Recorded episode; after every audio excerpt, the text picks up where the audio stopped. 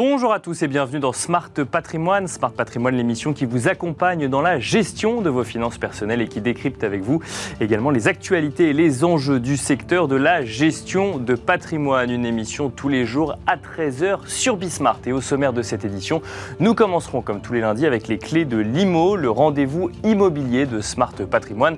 En l'occurrence, nous, nous vous proposons un focus sur les SCPI résidentiels euh, et l'investissement en SCPI résidentiels dans un contexte dans un contexte de rénovation énergétique des biens euh, existants, donc euh, notamment en ce qui concerne les passoires thermiques, de hausse de taux de crédit immobilier, de hausse de prix de euh, l'immobilier, voire même parfois de difficultés à faire sortir certains immeubles de terre pour les promoteurs immobiliers. Autant de questions qui nous amènent à se poser la question de savoir s'il faut ou non investir en SCPI résidentiel en cette année 2022. Une question que nous poserons à Philippe Chambéry, directeur commercial et grand compte pour Primonial Reim. Nous enchaînerons ensuite avec Enjeu patrimoine et nous resterons dans la thématique immobilière, nous resterons même dans cette thématique de rénovation énergétique, de DPE, voire même d'audit énergétique. Je pense qu'on en parlera puisque on se demandera si le calendrier est tenable alors que l'on a pu voir une inflation sur le, coût euh, des matières premières, parfois euh, des ruptures sur les chaînes d'approvisionnement, mais un calendrier euh, qui pour l'instant lui ne bouge pas en matière d'interdiction de mise en location d'un certain nombre de passoires énergétiques donc à venir sur les prochaines années. Des questions que nous poserons à Audrey Zermati, directrice stratégie de EFI, mais aussi à Jean-Christophe Protet, le président de Sidiane. Bienvenue à vous tous qui nous rejoignez. Smart Patrimoine, c'est parti.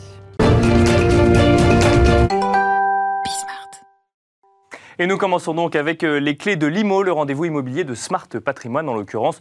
Nous allons euh, faire un petit focus sur les SCPI résidentiels et se poser la question de l'investissement dans les SCPI résidentiels dans le contexte actuel. Pour cela, nous avons le plaisir euh, d'être en plateau avec Philippe Chambéry, directeur commercial grand compte et grand, grand compte pour Primonial Reim. Bonjour Philippe Chambéry. Bonjour alors, SCPI résidentiel, donc c'est un focus qu'on va faire aujourd'hui. L'investissement SCPI est beaucoup plus large que ça. On peut investir dans le bureau, on peut investir dans la logistique pour donner les thématiques un petit peu phare euh, actuellement. Là, on se concentre vraiment sur le résidentiel. Résidentiel, c'est qu'on achète des immeubles d'habitation qu'on met ensuite en location et c'est ce qui va donner le rendement. Eh ben, tout à fait, tout simplement. C'est aussi simple que ça. Alors, bien évidemment, dans le marché résidentiel, on distingue deux catégories de, de, SCPI, les SCPI euh, dites fiscales et puis les non fiscales, qui est un marché beaucoup plus restreint. Aujourd'hui, il y a à peu près cinq maisons de gestion qui proposent cette typologie d'offres. D'accord. Euh, Parce que la différence entre SCPI fiscale et non fiscale, c'est que la SCPI fiscale, en fait, on va avoir un avantage fiscal en fait qui va du, être du flow, du Pinel ou autre. D'accord. Tout à fait. Le marché résidentiel en fait euh, classique et non fiscal est beaucoup plus restreint. Beaucoup plus restreint. Bah on va quand même essayer de comprendre un petit peu comment, euh, comment il fonctionne aujourd'hui. Alors avant de se poser la question de, de ce qui peut influer sur ce marché sur cette année 2022, on va peut-être se poser la question sur 2021. On sait que 2021 a globalement été une bonne année pour la pierre papier en général, euh, pour les SCPI également. Donc, alors, en matière de SCPI résidentiel, que ce soit fiscal ou non fiscal d'ailleurs, je ne sais pas si la tendance est différente. On va y revenir. Alors, euh, sur la partie, bah, la tendance a été à peu près similaire. On a enregistré une collecte euh, fortement en hausse sur l'exercice 2021, bien sûr par rapport à 2020. Elle a pratiquement triplé en ce qui nous concerne sur les, deux fonds qu'on propose à la commercialisation. D'accord. Puis sur le marché global, on est passé d'à peu près 197 millions d'euros de collecte en 2021, et là je parle en fait du marché global, à à peu près 317 euh, milliards en 2021. Donc il y a un véritable attrait, euh, aujourd'hui un engouement sur les CPI résidentiels, euh, dans la droite lignée d'ailleurs de ce qu'on observe sur les investissements enfin, résidentiels européens, en particulier et français aussi. Donc c'est vraiment une tendance de fond qui, qui Donc, est marquée. On, constate en fait une tendance effectivement de fond sur le marché des SCPI au global qui se confirme également sur le, sur le point de vue résidentiel, puisqu'en fait on connaît très bien les SCPI de bureau par exemple, je pense que c'est le plus connu. Ah, la, la, SCPI de résidentiel est, est plus confidentielle pour le coup, mais euh, elle, elle, est portée par la même tendance. Elle est portée par une tendance exactement assez importante. Euh, on était à peu près sur l'ensemble du marché en fait des SCPI à une collecte de euh, 4% euh, de l'ensemble en 2021. Là, depuis le début de l'année, on est à peu près à 3%. Ça représente à peu près 80 millions d'euros qui ont été collectés sur les SCPI résidentiels. Donc c'est relativement modeste à l'échelle, effectivement, euh, du, marché global hein, des SCPI qui a collecté 2,6 milliards là, euh, là, sur le premier trimestre 2022. Et alors, pour revenir sur la différence entre SCPI fiscales et non fiscales, une SCPI non résidentiel, non fiscal, euh, c'est un fonctionnement en fait de propriétaire bailleur classique, mais à grande échelle. Mais à grande échelle, exactement. L'idée, c'est bien évidemment de constituer un patrimoine diversifié d'investir à différents moments du cycle. C'est aussi toutes les vertus de, enfin, de, la SCPI et de bâtir ainsi un portefeuille bah, qui va offrir un bon couple rendement-risque assez résilient et défensif. C'est bien ce que viennent chercher en fait les investisseurs au travers de fonds résidentiels. Et euh, on investit essentiellement dans l'immobilier neuf ou on peut également investir dans l'immobilier euh, ancien, rénové, euh, voire oui, enfin remis sur pied. Oui, ouais, ça, ça, dépend des stratégies effectivement des, des, maisons. En ce qui nous concerne, on a deux fonds comme je vous le disais. En fait, un fonds qui s'appelle Patrimo Croissance qui investit majoritairement dans des actifs neufs proposés en fait à la location sur le, logement social et intermédiaire. Donc là, on est sur des immeubles qui sortent de terre pour le qui sortent de terre, exactement. Euh, et puis un, autre fonds en fait qui lui adresse des formats plus larges, ce qu'on appelle nous l'immobilier du quotidien. Cet SCPI s'appelle Primo Family. donc là, on va investir à la fois dans du résidentiel libre classique, destiné majoritairement aux familles euh, monoparentales, aux familles nucléaires, et puis à côté de cela, de, l'immobilier euh, géré. là, on va plutôt être sur de la résidence service étudiants, senior, mais également en fait sur de nouveaux formats type euh, co-living. Alors du coup, je, vous pose la question parce que si on regarde le, marché de l'immobilier résidentiel hors SCPI, il y a un certain nombre de, questionnements ou de craintes qu'on peut, hum, qu'on peut avoir au début de cette année 2022. On voit les, les, bah, les taux de crédit immobilier déjà qui remontent pour les particuliers. On voit des prix de l'immobilier qui sont au plus haut euh, dans, euh, dans un certain nombre de villes qui ont beaucoup progressé avec le Covid sur des, des villes de j'ai envie de dire des villes de, taille intermédiaire, qui se stabilisent euh, à Paris. Et on a ce calendrier, alors on en reparlera plus tard dans l'émission, mais on a ce calendrier de, de rénovation énergétique d'un certain nombre de biens ou de normes énergétiques pour les nouveaux biens qui sortent de terre. Donc euh, quand on regarde ça d'un point de vue euh, investisseur particulier, on peut se dire l'âge d'or de l'immobilier est en train de se, de, de, de, se réduire un petit peu puisque bah, on, ça nous coûte plus cher d'emprunter et euh, l'appartement est, est, voué à coûter plus cher, sans parler évidemment des hausses de taxes foncières ou autres qui peuvent toucher les, les propriétaires. quand on regarde ça d'un point de vue investisseur SCPI ou gestionnaire SCPI, est-ce que toutes ces craintes sont, sont justifiées et ont un impact sur l'investissement Alors on est dans un environnement un peu différent d'un investisseur particulier, effectivement. Nous, on est plutôt catégorisé comme étant investisseur institutionnel. D'accord. Euh, nous, on a effectivement pour objectif de restituer de la valeur.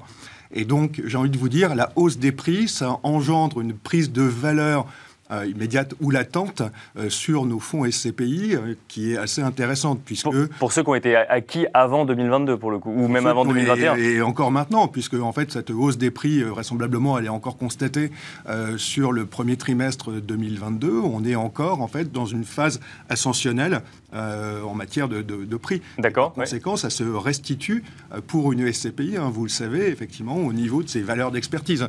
Donc ces valeurs d'expertise, eh bien, sûr, ça permet effectivement à nos patrimoines de s'apprécier. Et puis, euh, sur un fonds comme Patrimo Croissance, qui est un fonds de capitalisation, ce qui est un peu atypique, eh ben, de restituer, en fait, le cas échéant, une partie de la valeur euh, à dire d'experts. Donc, donc, le sujet hausse des prix n'est pas un sujet, même si on achète plus cher en, 2022 qu'il y a quelques années Exactement. Pas pour nous, en tout cas, même si, effectivement, il faut aujourd'hui, euh, avec euh, cette hausse des prix, avoir des taux à l'acquisition qui sont en cohérence avec la politique euh, des fonds et puis nos objectifs de distribution également, puisque euh, lorsqu'on parle de SCPI, bien évidemment, ce qu'attendent en particulier les investisseurs, c'est un rendement. C'est un rendement. bien sûr. Et là, du coup, ça, ça, peut venir rogner sur le rendement, non, ou pas du tout? Au contraire. ça peut venir rogner sur le rendement. Après, la stratégie, effectivement, qui peut être appliquée à l'échelle, en fait, de différents fonds, c'est bien évidemment de diversifier les formats, comme je vous le disais. D'accord. Diversifier également les pays, parce que les hausses des prix ne se sont pas matérialisées de la même manière en France ou dans les autres métropoles euh, régionales euh, ou françaises, mais également européennes. Et par conséquent, en fait, l'idée, c'est véritablement d'essayer de composer, c'est tout là, on va dire, du gestionnaire d'actifs immobiliers, un portefeuille qui soit en cohérence avec les objectifs. Et alors, la hausse euh, des taux de crédit immobilier. Alors, on est sur des hausses réelles qui, commencent, qui ont un impact sur euh, les particuliers. On reste tout de même sur des taux qui sont très bas actuellement, même si on peut voir certains taux moyens doublés dans certaines banques, ou en tout cas anticiper un doublement de 1 à 2% d'ici la fin de l'année. Est-ce que ça, pour un investisseur institutionnel, professionnel, ça a un impact J'ai envie de vous dire, on a des impacts relativement limités. On est investisseur en bloc, donc en règle générale, on n'achète pas un, seul lot en fait dans, dans un, dans actif. et on a plutôt plutôt hein, effectivement une, une vision euh, global. Nous, on a constaté effectivement des, hausses de taux euh, sur un an de l'ordre de 30 centimes, euh, enfin des hausses de taux en fait en matière de financement, marge bancaire incluse. D'accord. Donc ça impacte un peu le rendement. Et d'un autre côté, on a cette capacité aussi en ce qui concerne une SCPI telle que Primo Family à recourir à un effet de levier un peu plus important que ce qu'on a la possibilité de faire par exemple sur le bureau ou encore sur le commerce. Donc on peut aller jusqu'à 40% d'endettement sur la SCPI. Et comment ça s'explique ça que, sur le résidentiel vous puissiez... par construction, le, rendement euh, résidentiel est un peu plus faible, effectivement, que certaines classes d'actifs, hein. en tout cas pour le, rendement locatif. Mais on apprécie effectivement les, choses à la fois sur la partie rendement locatif et puis, comme je vous le disais tout à l'heure, euh, rendement en capital. Puisque si vous regardez sur la période 2010-2020, et il ne faut pas s'y tromper, hein, euh, l'indice MSCI résidentiel, en fait, euh, donne effectivement, et c'est une vérité, la meilleure performance du résidentiel versus les autres classes d'actifs. On est pratiquement sur 9% en fait, de, rendement sur la période, sur, cette décade. Donc si, je reviens sur le, le coût de crédit immobilier, l'effet volume, finalement, a moins d'impact sur un investisseur institutionnel que sur un, investisseur particulier. Exactement. Et puis, on n'est pas, effectivement, nous soumis à la règle des 35% en fait, auxquels sont soumis aujourd'hui euh, les investisseurs particuliers. Et alors, côté investisseur, quand il s'agit d'attirer des investisseurs dans un investissement euh, SCPI, alors effectivement, ils n'achètent pas l'intégralité d'un bien immobilier, les parts sont plus faibles, mais donc du coup, vous constatez que ça euh, une baisse, une baisse ou au contraire une hausse Depuis le début de l'année, je dirais qu'on est à peu près en, en tendance sur l'année 2021. Donc, ce sont euh, bah, c'est plutôt des, de bons chiffres hein, qui, sont réalisés. On devrait même avoir une augmentation. Donc là, on, on, perçoit. que vous anticipez. On, a des budgets, on va dire, de, de collecte, comme on les appelle, supérieurs à ce qu'on avait en 2021. Et alors, euh, pour finir, euh, dernier sujet d'inquiétude, effectivement, d'un certain nombre de propriétaires, euh, habitants, mais surtout bailleurs, qui est la rénovation énergétique des biens. Donc ça, c'est pour l'ancien. Quand on fait du neuf, comme ce que vous faites également, il y a des normes de plus en plus drastiques sur, sur le DPE, l'audit énergétique ou autre. Est-ce que ça, c'est de nature à compliquer un peu l'investissement à SCPI résidentiel Alors, sans le compliquer, en tout cas, c'est quelque chose qu'on prend en compte de façon systématique, notamment dans les diligences juridiques, fiscales, techniques qui sont réalisées, bah, en fait pré-acquisition. Et donc, c'est véritablement aussi euh, un sujet euh, d'autant plus important qu'on a en fait cette volonté euh, au titre de notre politique ESG, bien évidemment d'être en conformité avec les, consommations énergétiques et de voilà, d'avoir une approche qui est relativement académique sur le sujet. Donc oui, on a bah, on a vraiment, on va dire, ce, ce comment dirais-je, ces règles en, tête, et en ligne de mire, en fait, à l'acquisition. Et donc, ça, vous pensez que ça, ça, peut compliquer un petit peu, je ne sais pas moi, le, le, coût, par exemple, est-ce que ça peut avoir un, avoir un impact sur le coût d'un bien et donc potentiellement avoir un impact sur le rendement aussi ou euh, Sur le coût d'un bien, une chose est certaine, c'est que demain, un actif qui ne sera pas en conformité euh, bah, bien évidemment, on va perdre de façon assez importante en liquidité, ça vous, vous en doutez. Donc le coût peut augmenter aujourd'hui, mais euh, garantir une augmenter, mais en tout cas assurer une forme de liquidité dans le futur, oui, bien sûr. Et puis les, passoires thermiques, hein, je vous le rappelle, hein, à horizon 2025, 2028, 2035, pourront plus être loués. Donc ça, ça devient en fait quelque chose d'assez euh, euh, prégnant. Et ça, ça concerne aussi les SCPI pour le coup. Et ça concerne tout le monde. Ça concerne tout le monde.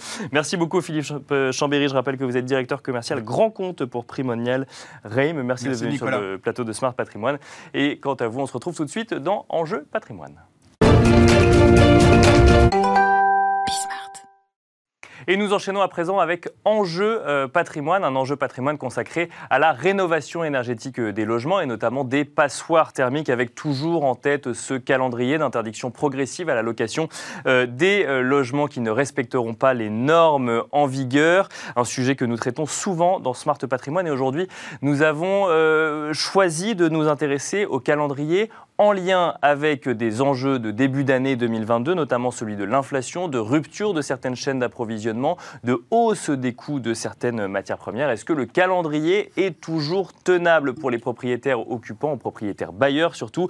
Pour cela, nous avons le plaisir de recevoir sur le plateau de Smart Patrimoine Audrey Zermati, directrice stratégie de EFI. Bonjour Audrey Zermati. Bonjour. Bienvenue sur le plateau de Smart Patrimoine. Nous avons également le plaisir d'être accompagné par Jean-Christophe Protet, le président de Sidiane. Bonjour Jean-Christophe Protet. Bonjour. Alors Sidiane, pour ceux qui ne connaissent pas, c'est tout récent, ça date de fin 2021. C'est le syndicat interprofessionnel du diagnostic immobilier, ça tombe bien, c'est euh, sujet, de l'analyse et de la numérisation de l'existant. Un mot peut-être sur la création de ce syndicat. On... Le sujet des DPE, des diagnostics immobiliers, est quelque chose qui revient régulièrement. Il n'y avait pas de syndicat aujourd'hui. Euh, vous, vous décidez d'en créer un. Pourquoi? Parce qu'il faut euh, défendre la profession, c'est ça? Il existe, il existe des fédérations euh, qui sont établies depuis longtemps. Hein. en l'occurrence, la FIDI et CDI FNAIM. Alors, je laisse, je laisse aux membres fondateurs de Sidian euh, leur discours euh, sur le, pourquoi de la création euh, de Sidian. en fait, ce qui se passe, c'est que Sidian, les membres fondateurs sont des acteurs qui ont une taille entre 300 et 700 personnes. D'accord. Ce sont des pure players sur le marché et qui représentent à peu près 25% du marché.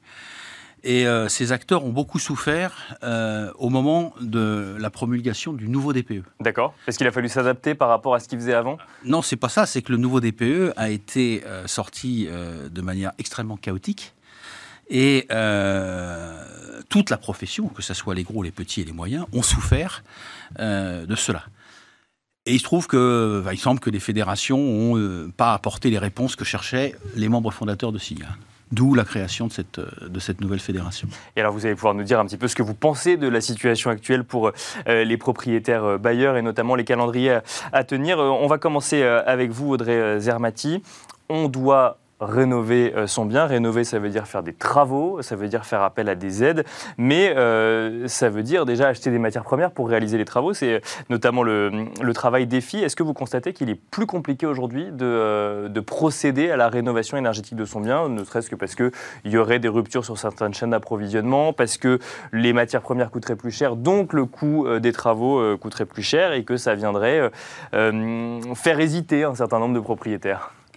Euh, en fait, aujourd'hui, ce qu'on constate sur le marché, c'est qu'il y a un vrai engouement sur la rénovation énergétique. D'accord. Que, alors, est-ce que c'est porté par euh, les annonces sur le DPE Est-ce que c'est porté par le coût de l'énergie, euh, qui, est un sujet assez brûlant depuis, depuis Ah oui, et par effet rebond, qui reviendrait sur le, sur le sujet ah bah, rénovation énergétique de son bien. Le coût de l'énergie, effectivement, incite les propriétaires à faire des économies sur leurs factures et donc à faire des économies d'énergie et à réaliser des travaux.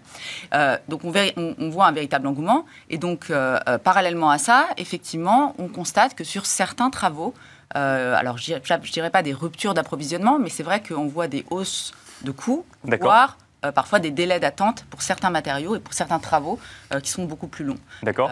On, a une idée peut-être du pourcentage de hausse de coûts ou de, de délai d'attente? Alors, pour, pour des travaux, alors les, les, pour, je, vais peut-être parler juste de l'isolation parce que c'est là où on voit le plus, euh, le plus de hausse de coûts. On a une augmentation euh, entre 30 euh, et 40% depuis un an. D'accord, ouais. ce qui n'est pas rien quand même quand on veut procéder à la rénovation. Si on prend par exemple la laine de verre, la laine de roche, le polyester, qui sont les matériaux pour, pour l'isolation. Donc là, on constate des hausses de, de, de coûts. et puis sur certains matériaux de chauffage, parce qu'il y a eu un engouement euh, sur le chauffage de D'accord, de, bien sûr.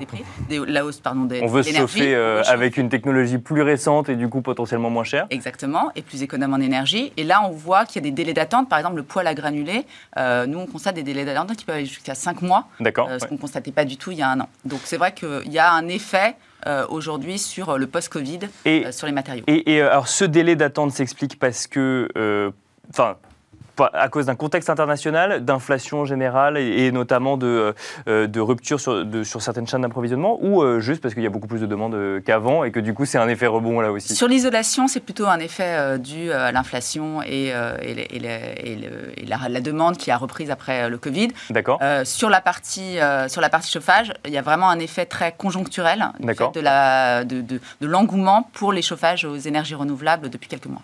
Est-ce que, et je vais vous poser la question après, Jean-Christophe Christophe de la manière, est-ce que vous pensez que ça peut remettre en cause le calendrier du gouvernement? Alors là même que, bon, on n'a pas tellement plus d'infos qu'il que, euh, y a quelques semaines, mais euh, euh, on a vu sur le débat de l'entre-deux tours à la présidentielle la question posée sur le sujet écologique à Emmanuel Macron, et une des réponses était on continue à accélérer énormément sur le logement, donc on peut vraisemblablement pas s'attendre à, une, un changement du calendrier aujourd'hui en matière d'interdiction de, de, location. Est-ce que vous pensez que ça peut compliquer le calendrier voulu par le gouvernement alors, je pense que c'est important dans notre secteur d'avoir de la stabilité dans les mesures. D'accord. C'est important euh, de maintenir les dates qui sont fixées parce que ça donne un cap et ça donne une perspective. Euh, en revanche, il y a le sujet du prix des matériaux et puis il y a le sujet, on y reviendra peut-être, sur la baisse des primes euh, qui a lieu en ce moment. Et en fait, il y a un double effet. qui rend de plus en plus compliqué pour les ménages d'avoir accès à ces travaux qui deviennent de plus en plus chers du fait de la hausse des prix dû au prix des matériaux et à la baisse des primes. Donc il y a un peu un effet ciseau, mais évidemment, je pense que pour, euh, pour, euh, en termes de perspective, c'est important de maintenir les calendriers qui ont été fixés euh, il y a un an maintenant. Jean-Christophe Rotet, même question sur les calendriers, sachant que donc c'est le, la, enfin, le, la remise aux normes du DPE, si je puis le dire ainsi, était la première étape. Il y a l'étape maintenant de l'audit énergétique qui va entrer en vigueur d'ici, enfin au partir du 1er septembre d'ailleurs. Est-ce que vous pensez, vous, que le calendrier est tenable vis-à-vis des objectifs du gouvernement? Alors déjà, moi j'ai été ravi euh, de voir qu'au débat euh, euh, de l'entre-deux tours, le logement a été invité, et en particulier la rénovation énergétique. On n'en a pas beaucoup parlé avant, donc je trouve que c'est tout à fait tout à fait louable. Après, nous notre position, c'est de dissocier deux choses le fond et la forme. Sur le fond, la loi climat et, résilience telle qu'elle a été telle qu'elle a été faite sur le logement, je parle du logement puisque c'est ce que nous connaissons bien, on n'a rien à dire je trouve que la logique, euh, enfin que cette loi est bien faite. Euh, elle apporte effectivement un nouveau DPE, ensuite un audit énergétique. Le DPE est rendu opposable, euh, donc ce qui fait qu'il est forcément contraignant. contraignant. Et puis surtout, surtout, il y a des mesures contraignantes avec un impact contraignant du résultat de ce DPE. D'accord. Et ce qui va pousser le citoyen à faire. Euh, la nature humaine est ainsi faite. Euh, si vous poussez pas les gens, même si ce sujet est très important, les gens feront pas. Alors peut-être qu'ils feront, ils feront moins. Ou peut-être parce qu'ils savent pas quoi faire. Alors que et c'est justement l'objectif de l'audit énergétique. Voilà, ça c'est effectivement un autre débat. Donc sur, sur le fond, pour nous, euh, rien à dire. Sur la forme, moi, je suis pas tout à fait d'accord avec vous. Le, le, le, planning est il n'est pas réaliste aujourd'hui. D'accord. Il n'est pas réaliste. On a eu une première étape qui est la sortie du DPE. Donc il y a eu une première, euh, un premier décalage de la sortie du DPE. Et in fine, on a dit on va sortir le DPE coûte que coûte. Le DPE n'était pas prêt et les professionnels qui faisaient les DPE n'étaient pas prêts à cette date. Oui, on se souvient d'ailleurs, il a fallu refaire une, une, nouvelle mouture du DPE. Il a fallu faire une nouvelle mouture. Parce que tout, ressortait en G, donc c'était pas forcément. ressortait en G, il y, a eu, il y a eu trois mois de flottement, on, a, on est obligé de rééditer, euh, rééditer les DPE. Donc in fine, en voulant, vite, en voulant aller vite, on a perdu du temps. On est en train de faire exactement la même chose sur l'audit énergétique. D'accord. Alors là même qu'il a déjà été repoussé d'un an. Alors déjà, alors même qu'il a été repoussé d'un an. Nous on a pris position il y a, il y a, il y a, quelques, quelques semaines, d'ailleurs suivi par toute la profession et par toutes les fédérations, pour dire il faut quatre mois de plus pour euh, euh, sortir dans de bonnes conditions l'audit énergétique. Mais parce que qu'est-ce qui, qu'est-ce qui manque aujourd'hui à l'audit énergétique, qui n'est même pas encore sorti d'ailleurs, qui ne sortira qu'en septembre, et que, vont apporter les 4 mois de plus? Bah, Si vous voulez, je vais vous donner une anecdote, mais qui est assez, assez, euh, assez révélatrice. Donc dans l'audit énergétique, comme dans le DPE, vous avez donc un logiciel euh, euh, donc, euh, dont le cœur du logiciel a été unifié. Déjà, pardon, on peut peut-être rappeler la différence entre un audit énergétique et un DPE. Un DPE, donc on va vous donner une note, enfin une note d'ailleurs qui va être la synthèse de deux notes sur la consommation énergétique et sur globalement l'isolation de votre, de votre appartement. Et on va vous donner quelques indications de travaux, ou en tout cas pas de travaux, mais juste de dire bah, il faudrait peut-être que vous commenciez par vos murs, par vos fenêtres, par votre sol ou par votre plafond. Là, l'audit énergétique, on va avoir des vraies propositions de travaux, d'explications, de scénarios de travaux pour euh, procéder à la rénovation énergétique de son bien. En fait, l'audit énergétique, c'est un diagnostic de performance énergétique, mais qui est beaucoup plus, euh, euh, beaucoup plus approfondi. Et qui, au-delà de donner quelques orientations, comme le fait le DPE, donne des vraies préconisations, des vrais scénarios, des budgets. c'est un, point qui est, capital. Donc, qui approfondit et qui permet aux propriétaires puisqu'il est obligatoire pour les étiquettes F et G, qui, qui permet aux propriétaires euh, d'avoir une vraie vision de ce qu'il faut faire pour rénover euh, son patrimoine. Et alors, au 1er septembre, ce ne serait pas suffisant Pourquoi 4 mois de plus? Qu'est-ce qui... Bah, on, nous attendons l'anecdote avec Audrey Zarmati. pour, vous, pour, vous donner, pour vous donner cette anecdote, donc il y a effectivement un, logiciel. Vous avez plusieurs éditeurs qui proposent ce logiciel.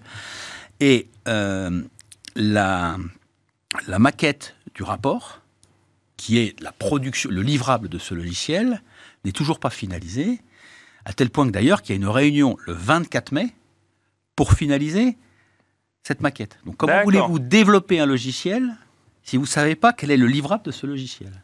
Et on le saura après le 24 mai. Donc globalement, trois mois avant la sortie officielle de, enfin, quand on sort, de l'audit énergétique. Beaucoup d'estime pour les gens qui font de l'informatique, mais quand on sort un outil, il y a des périodes incompressibles de tests euh, euh, et, et d'évaluation. euh, il faut laisser le temps au temps. Donc on va repartir dans la même logique, à sortir un outil d'audit énergétique qui ne sera pas prêt. Euh, et, je pense que c'est pas raisonnable. Il faut mieux perdre 4 mois pour gagner du temps derrière. Alors, l'audit énergétique, on y reviendra peut-être euh, dans cette émission ou dans une autre avec vous, Audrey Zermati. Vous avez mentionné les aides et je pense que c'est important d'en parler parce que euh, on, a vu une revalorisation de, ma prime rénov, une revalorisation de 1000 euros à peu près de ma prime rénov. Vous nous avez dit tout à l'heure, en revanche, qu'il y avait euh, que le sujet au global, c'était des aides qui baissaient. Ça veut dire que euh, il faut pas regarder que ma prime rénov, il faut regarder au global. Et finalement, on est moins aidé aujourd'hui à rénover son bien que ce qu'on était avant? Alors, donc effectivement, le sujet est un peu compliqué, donc je vais essayer d'un peu de remettre en perspective. Donc aujourd'hui, en France, sur la rénovation énergétique, Grosso modo, il y a deux grandes aides. Euh, il y a une aide budgétaire, ma prime rénov, 2 milliards d'euros euh, pour l'année 2022. Euh, et il y a les certificats d'économie d'énergie, Bien sûr, donc qui est une aide qui représente à peu près 4 milliards par an. Donc vous voyez, c'est à peu près le double de ma prime rénov. Donc aujourd'hui, ce sont les deux grandes aides qui sont matérialisées par des primes pour les, pour les particuliers pour rénover leur logement. donc effectivement, ma prime rénov a été revalorisée, comme vous l'avez dit, uniquement sur les chauffages ENR. Mhm. Ce n'est pas sur l'ensemble des travaux euh, de rénovation énergétique, c'est uniquement sur les chauffages ENR. Euh, et, oui, parce qu'il y a une saisonnalité un peu dans les, dans les primes, c'est-à-dire que ou dans les aides, on, y a, parfois on va plus aider sur effectivement l'isolation ou sur un type de chauffage euh, ou autre. Bah, effectivement, là il y a un enjeu sur, sur le, le chauffage performant ENR pour sortir aussi de la dépendance au gaz, euh, pour euh, sortir de, du sujet du fossile. Euh, donc on va aider plutôt les chauffages ENR, donc on va revaloriser ma prime rénov sur... il a été décidé de revaloriser ma prime rénov sur ce type de chauffage. En revanche, sur des travaux comme l'isolation, qui sont, et ça je l'avais déjà dit à, nos précédentes émissions, il faut d'abord travailler sur l'enveloppe de sa maison avant de changer son système de chauffage. Bien sûr, Les premiers travaux sont quand même des travaux d'isolation, notamment de ses combles, de ces murs, éventuellement de ces sous-sols. Sur ces travaux-là, euh, on constate des baisses sur le dispositif des certificats d'économie d'énergie, et donc des baisses qui sont conséquentes. Donc on peut aller jusqu'à 40% euh, euh, de baisse des aides depuis un an. Donc si vous cumulez ça avec les 30% que j'évoquais tout à l'heure sur la hausse des prix, on a une hausse de 70% du prix des travaux, du reste à payer par les ménages des travaux de rénovation énergétique, notamment sur l'isolation. Donc vous voyez qu'aujourd'hui, alors qu'il y a un vrai engouement sur le sujet, les, les, gens vont vite être arrêtés parce que le prix euh, avec en plus des systèmes d'inflation euh, compliqués, le prix euh, va être une vraie barrière pour certains travaux de rénovation énergétique. Donc c'est le moment de les faire. Donc si je comprends bien, pour revenir un petit peu sur les inquiétudes qu'on peut avoir quand on est propriétaire bailleur, ce que nous disait Jean-Christophe Rotet, c'était plus sur le calendrier qui n'était pas tenable. Ce que vous nous dites plutôt, c'est gardons le calendrier, mais aidons plus les, prenons des décisions, Prenons des décisions rapides pour, pour, pour revaloriser les aides, notamment sur les certificats d'économie d'énergie, pour pouvoir enclencher les travaux et pour être prêt dans les échéances qui sont fixées par, euh, par la loi climat et résilience. Ce qui n'a pas l'air d'être forcément le cas aujourd'hui, euh, à vous entendre, euh, Jean-Christophe Protet. Peut-être un, petit mot pour finir en, conclusion. Donc, vous, vous, votre sujet, c'est vraiment le calendrier actuellement. Alors, je vous ai parlé, moi, du calendrier du DPE et de l'audit énergétique, mais qui n'est qu'une petite partie du calendrier de la rénovation énergétique. Bien Après, sûr, vous avez deux contraintes effectives, c'est celle du 1er janvier 2025 et celle du 1er janvier 2028. 2025, étiquette F, 2028, étiquette G. Euh, on s'est aperçu qu'il était prévu 4,8 millions de passoires énergétiques, donc F et G. On pense que c'est plus autour de 6 millions que de 4,8 millions. Donc il y a un nombre de logements qui est plus important. Euh, on a aujourd'hui, euh, d'ailleurs notre président a sorti le chiffre de, 700 000 logements rénovés par an. Donc quand vous faites le calcul, sur 5 ans, 700 000, vous n'arriverez pas à rénover l'intégralité de, ces logements. Donc on en revient sur un sujet de, calendrier toujours, et on va, devoir conclure ici. Moi, je là où je suis d'accord avec Audrey, c'est qu'il faut, euh, il faut ajuster en temps réel. Et l'aspect des aides est déterminant. Voilà. Il ne faut pas, à mon sens, prendre une décision maintenant. Il faut être pragmatique et ajuster en temps réel si de besoin et se donner un peu de flexibilité après. Parce que si on ne pousse pas aujourd'hui, on ne fera rien. Merci beaucoup Jean-Christophe Protet. Je rappelle que vous êtes le président de Sidiane. Merci également Audrey Zermati, directrice stratégie de FI. On aura l'occasion, à mon avis, de reparler de cet audit énergétique un peu plus en détail. Merci à vous également de nous avoir suivis. Je vous donne rendez-vous demain à 13h sur Bismart pour un nouveau numéro de Smart Patrimoine.